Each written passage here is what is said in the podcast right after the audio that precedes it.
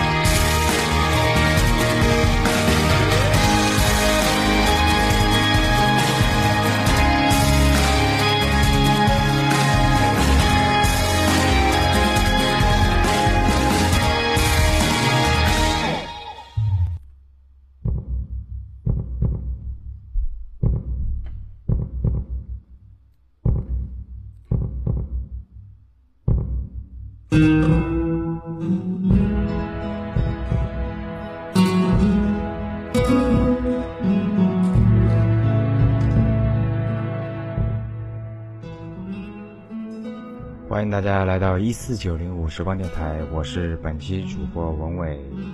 首先，遥祝美人鱼破三十亿，当然，人家不一定认识我啊。四天十个亿，成为《三打白骨精》和《澳门风云三》的两部电影票房的总和。我想问一句，就是除了星爷美人鱼之外，还有哪部电影有如此的成绩？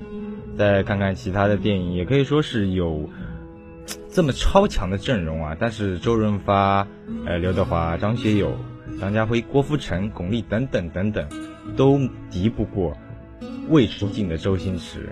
如今看来，我们的星爷是有点独孤求败的意思。其实，星爷之所以拥有如此强大的号召力，我觉得说不单单就是他的那种无厘头的喜剧模式，还有这么多年来周氏喜剧的质量，基本上已经是深入人心了。得到大家的一致认可，就是周氏出品必属精品。跟大家聊一聊我的观后感吧。电影看完是多想了一点，跟大家聊一聊。但愿不被别人说是我多想了。嗯，我记得那天我是去看的时候，跟我一个自己工作室的一个特别好的朋友，嗯，然后看的时候整场电影都有笑点，但是说后后半段还是有让人特别感动的。前半部分是大家耳熟能详的周氏无厘头喜剧，当人鱼和人的仇恨演变为清新脱俗的爱情后。全场人就是笑得有点人仰马翻。突然戏风一转，无情的屠杀开始，瞬间仿佛就是金刚的翻版有点。再突然峰回路转，修正错误的人类与恶势力展开斗争，结局也就是有点风平浪静吧，还唯美于传说中的人鱼。电影中呢，唯一让我觉得。有意思的是，它融入了一些环保元素。如果说这个世界上没有一滴水和一口空气是干净的，那赚的再多的钱也没用。这是电影的原话啊，很遥远却又相当环保，对吧？嗯，这是一部环保与政治经济的博弈之作。今年一月份，广东政协不是开幕嘛，然后有谈到就是说。呃，周星驰缺席啊，又说他四年委员 零提案。星爷可能是真的没有时间去开会了，他知道我不能再等了，再等太阳就要下山了。政治会议和春节黄金档期的电影受众不同，效果迥异。但是我想说的是，会议开了那么多，说和不说其实差不多。可环保还是要从娃娃抓起，青年是祖国的未来。在光与影、乐与悲的世界中，我觉得周导演还是用心良苦、心领神会的教，把他所想表达的东西融入到他的作品当中。他影响了一代人嘛，毕竟喜剧明星。呃，少林足球、功夫、长江七号，等等等等。还有就是，我这两天因为我经常会关关注一些新闻时事，对吧？然后，呃，说是又是什么 PM 二点五啊，PM 十啊，反正是污染了。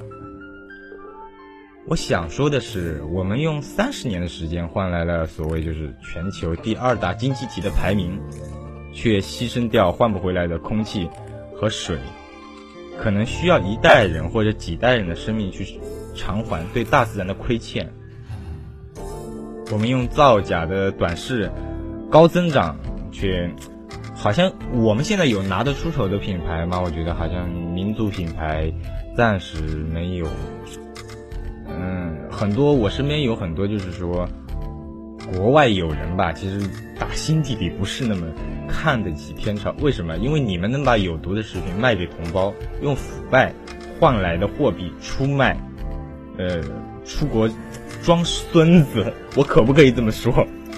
呃，就像片中街头拿着一个亿也换不来一辆逃离拥堵的电动车一样，人们只要踏踏实实换来的幸福才是最最真切的。对。说到这里呢，我在做这档节目之前，我印象非常深刻的就是二零一四年的时候，我不知道大文你有没有印象，就是彪叔陈光标跑到美国的纽约当街给穷人送钱被拒，然后我想，当时我考虑的是，嗯，作为一个中国人，就是你不知道什么叫尊尊严吗？简单粗暴。认为就是扬眉吐气了吗？纸牌屋里那个就是我不应该有很多人看过纸牌屋啊。纸牌屋里那个拒绝了一元夫人二十元施舍的黑人，其实是在告诉统治者的制度，是你们制定的制度，让我流离失所。我不接受你的施舍，我可以，你可以给我工作，但不能让我没有尊严。士志不饮盗泉之水，廉者不受嗟来之食，这是我们老祖宗给我们的气节。两千五百年过去了，但是人家美国黑人可能不知道，就是，呃，孔子的这一套礼节，但是人家知道廉耻。聊偏了啊，抛开环保这个话题，周导演的《美人鱼》相对来说是一部童话题材的电影。对于童话来说，我一直觉得，只要你相信就是事实。美人鱼也只不过是一一个存在童话当中。安徒生口中的善良人鱼。然后呢，跟大家聊了这么多，因为我们今天的主题是喜剧。说到喜剧，当时我其实第一个想到的，并不是说是，嗯，现在特别喜就是火的这部片子，是非常经典的，头戴圆礼帽，穿着小礼服，留着小胡子的男人，就是卓别林。很奇怪的就是，他是一个英国人，却长期被误认为是美国人。我也不知道为什么。他在默片时代是天皇巨星。好，我们来进一首歌之后，我们来聊聊卓别林。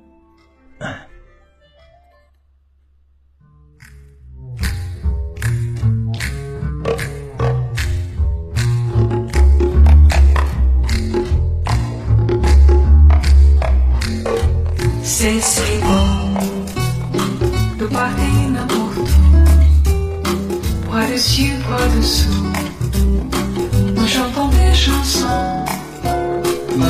C'est si bon De se dire des mots doux. Des petits rien du tout. Mais qui en disent long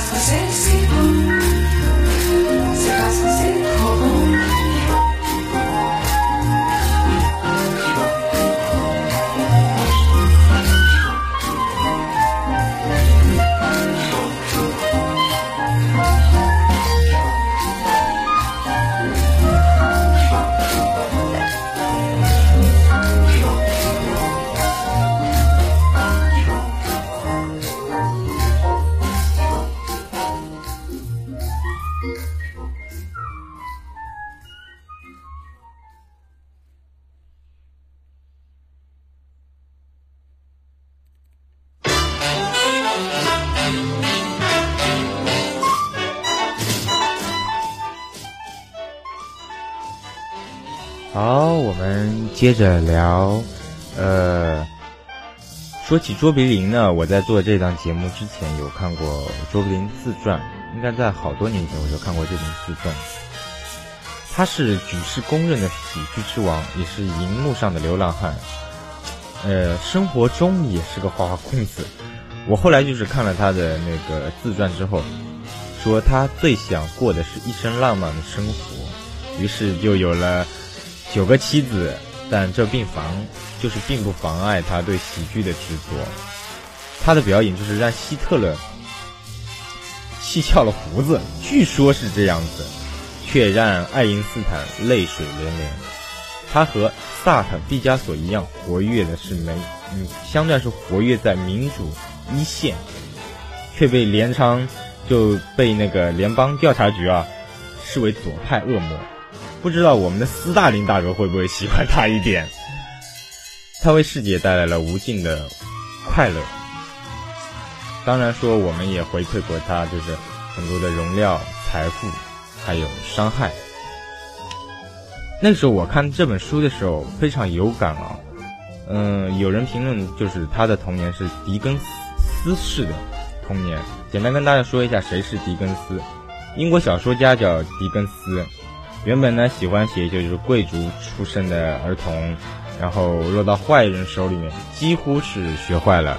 但是他的本质是高贵的，经过各种的危难，最后回归到贵族家庭，又变成了一个。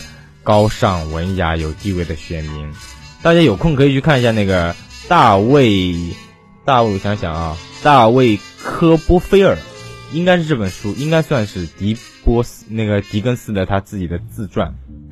跑题了，我们接着聊卓别林。一八八九年，卓别林就是出生在伦敦南部的一个贫民窟，父亲呢是喜剧演员，哎，所以我发现啊。家里面上一代是做什么的，直接影响到下一代，所以这个遗传学还是有有有一定根据的，我觉得。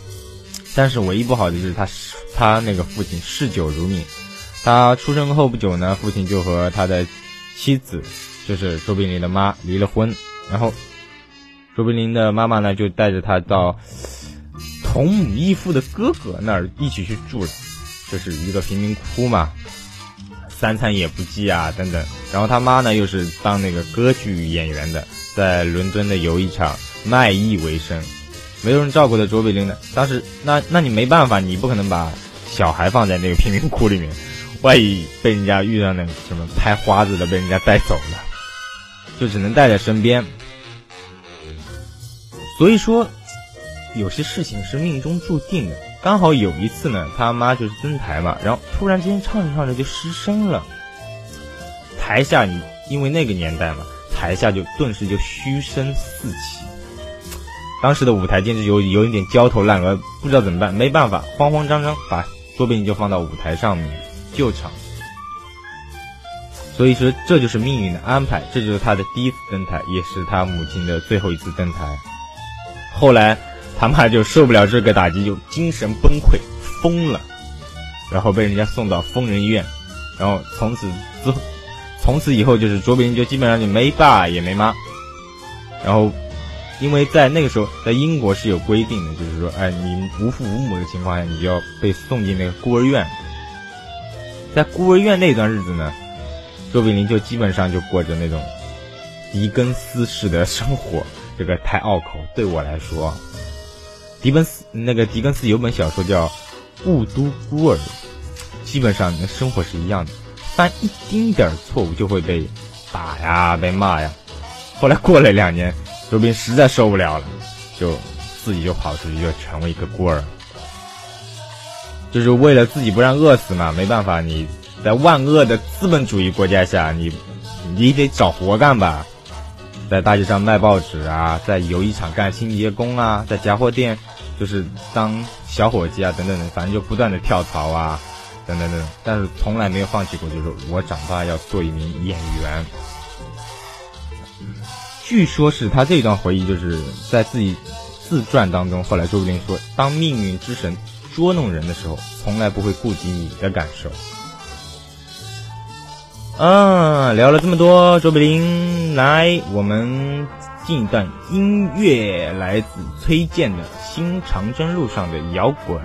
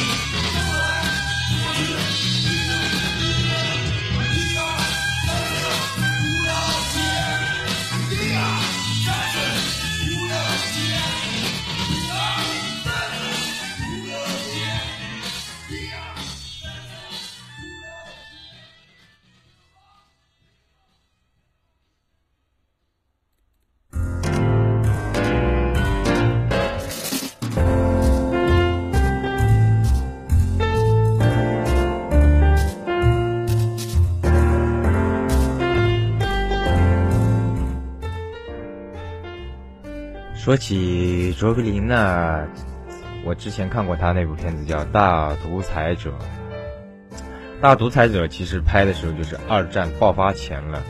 卓别林就是从别的报纸上看到一个消息，说是希特勒禁止在德国上映他的影片，原因呢有点可笑，就是两个人长得太像。这件事让让就是让他感到非常的好笑。不过事后想想看，我觉得也挺奇怪的，就是两个人像就不能那就不能放他的影片吗？现在不是网上我们现在也说的，说是一个特别红的一个和那个奥巴马的特别像的，不知道在美国会不会禁。更奇妙的是，就是他还是几乎是同年同月生，当然不是同日啊，日子差不多差了四天。不过两个人的命运有天壤之别，一位是艺术家，给千家万户带来了欢乐；一位是独裁者，给千百万人带来了灾难。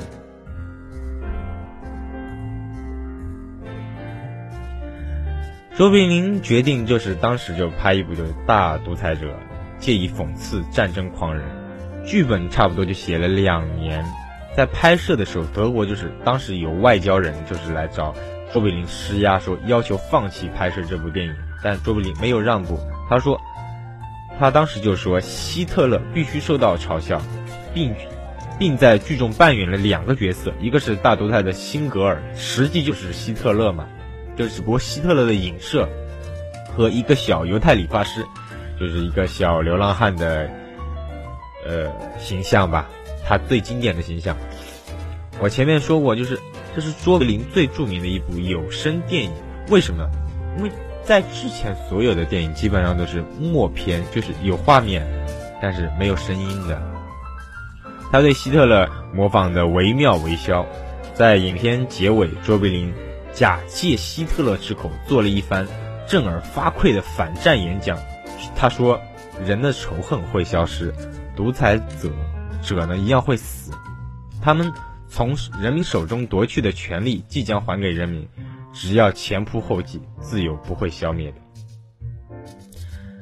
谈了这么多，包括卓别林啊、呃、周星驰啊等等，说说我们伴随我们成长的喜剧。像经典的冯氏喜剧，如果说到冯氏喜剧，又不得不要谈一下王朔。从一九九一年编剧成名的，叫那个时候叫什么叫编辑部的故事吧？我不知道你们你们有没有看过？可能是上世纪八十年代出生、生活在九十年代的人，基本上都有看过这部片子。编辑部的故事到一九九四年的。冯导处女作叫《永失我爱》，一九九七年的冯氏贺岁片也是最出名的，叫《甲方乙方》嘛。几乎冯小刚的每一个里程碑都刻着王朔的名字，即使甲方乙方之后一度就是两个人说是传有传说不和，但基本上还是藕断丝连。每次想到冯小刚就是说有感而发的时候，比如说一声叹息的婚外恋。非诚勿扰的中年中年危机，私人定制，这个怎么说呢？我也不好说，因为那时候《私人定制》这部片子出来之后，好像是一片的讨伐声，说这片俗啊什么的。但是影片中本身已经已经说明了这一点，就是电影嘛，你本身就是一个大众艺术，你你不是小众的，对吧？嗯，回归我们现在的话题，谈谈喜剧。哎，我突然想起一个事情啊，一声叹息有婚外恋，现在广电不是批了一个说什么，嗯，婚外恋啊、转世之类的被禁吗？我不知道，如果放在现在，会不会被禁？这个是一个值得我们深思的话题。好，我们进一段广告。广告之后，我们来接着来聊一聊冯小刚和他的喜剧，还有我们那些我们伴随我们成长的喜剧。您正在收听的是文蔚的《书说山海之喜剧的忧伤》。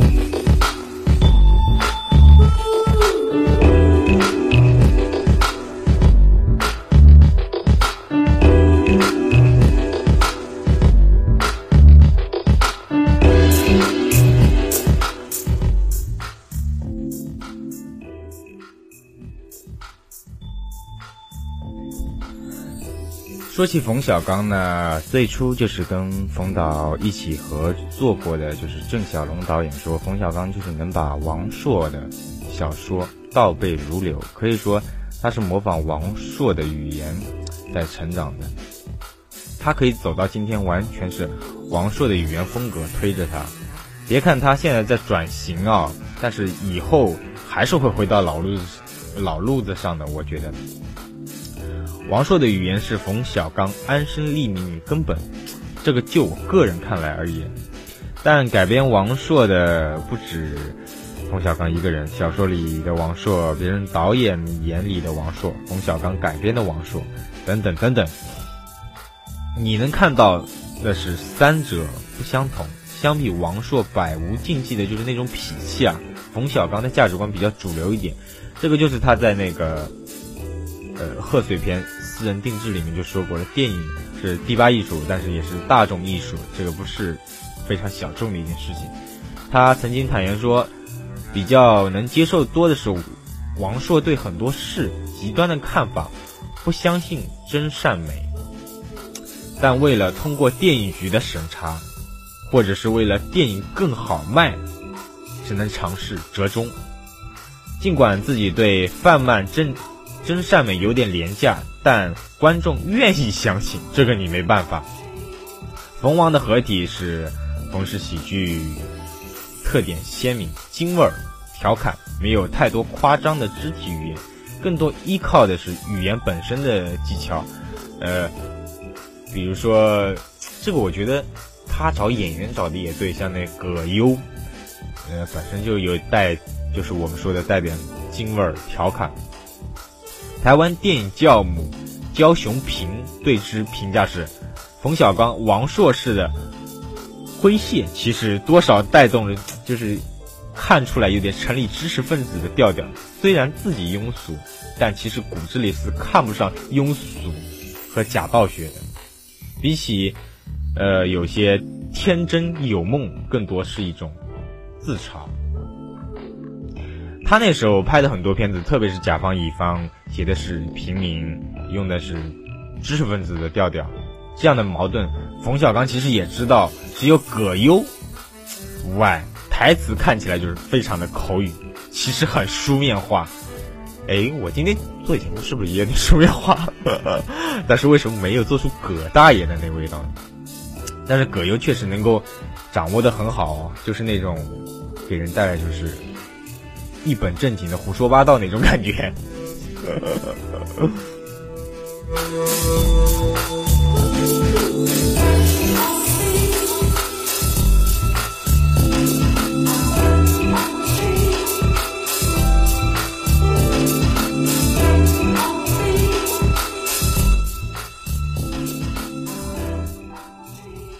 接着跟大家聊啊。按道理来说，葛优如今的地位被尊称一声“葛爷”，那是绰绰有余的了。但是观众一见到葛优就马上想笑，不知道为什么，就马上就想喊一句是“葛大爷”。这多出来的一个“大”字，绝非不敬，对吧？葛大爷的魅力在戏内可谓是文武昆乱不挡。冯小刚、陈凯歌、姜文、张艺谋，风格毫不相干的几位大导都视之为爱将。在戏外更是出了名的心平气和、通情达理。观众眼里的葛优，像是冯小刚第一次见到葛优，就是也不热情，但显得很谨慎。你笑，他不笑，一副呃默哀一世的样子。问题是，他不笑，可是你一看到他出场，你就想笑。说是。呃，冯氏喜剧呢，我不知道为什么现在有更多的人呢，为越来越不是很认可，可能是期待值太高，或者说是我觉得更多的原因是，早些年的冯氏喜剧啊，比如说甲方乙方，我们前面说到的，令人印象深刻深刻，之所以被人津津乐道，很多人还是觉得它接地气。我觉得，让我诠释这三个字怎么说呢？那时候就是一个平民导演，拍了一部讲述平民生活的电影，让平民看了很喜心，然后又一种来自社会底层的那种短小精悍的写实，然后就觉得很透彻、很直率。但是现在怎么说呢？冯小刚也不是十六年前冯小刚了，观众也不是十六年前观众了，所以还是有一些变化的。那聊了这么多冯氏喜剧的话题，从呃卓别林到冯氏喜剧，我们今天整场节目都是在聊喜剧，整场节目都是在聊喜剧。那我想说的是，在很多人眼里啊，演员其实都是一个光鲜的职业，对吧？那有没有人想过背后的生活呢？好，我们一首歌之后，我们来聊一聊关于他们在至少在我眼里的喜剧演员或者说导演是什么样的。来自罗大佑的《知乎者也》。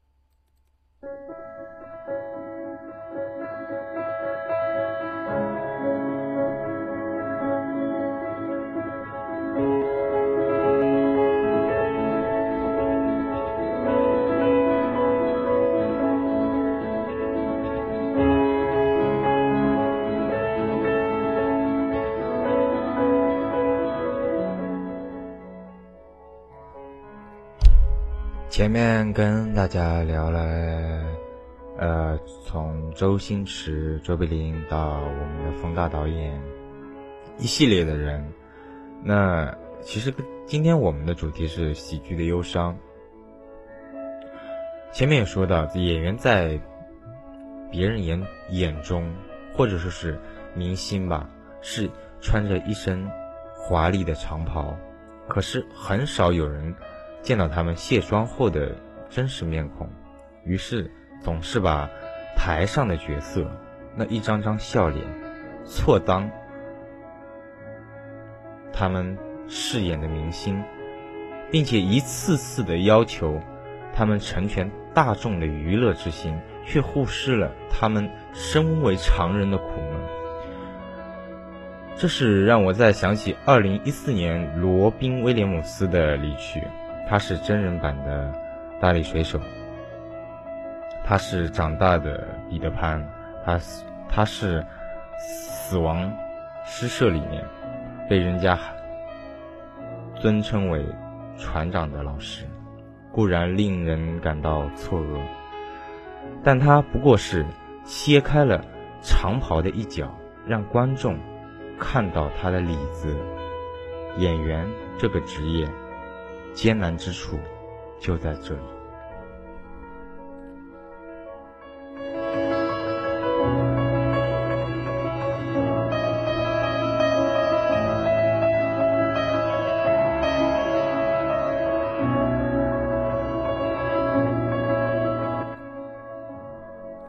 是的，演员很难，但常常有人说悲剧高级，喜剧难演。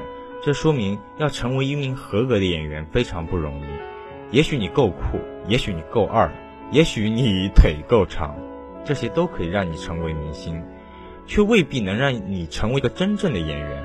因为你要超越面孔，超越长腿，甚至超越自己的心灵，忘了自己是自己，却要相信自己是别人。就像我我前面说到的罗宾威廉姆斯，直到他的。猝然离世，人们才会意识到他的人生并不快乐，但他却用一生忘我的凝练笑声留给人们一个欢乐的背影。所以，喜剧的真实面孔往往是悲剧。也致敬我们的周星驰导演和每一位喜剧演员。好，我们今天的节目就做到这里，谢谢大家的收听。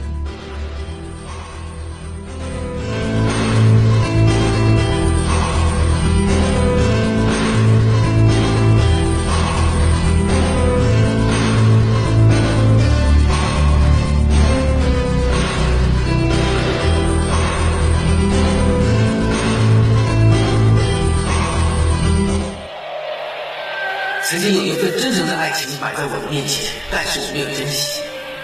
等到了失去的时候，才后悔莫及。尘世间最痛苦的事莫过于此。如果上天可以给我一个机会再来一次的话，我会跟那个女孩子说我爱你。如果非要把这份爱加上一个期限，我希望是一万年。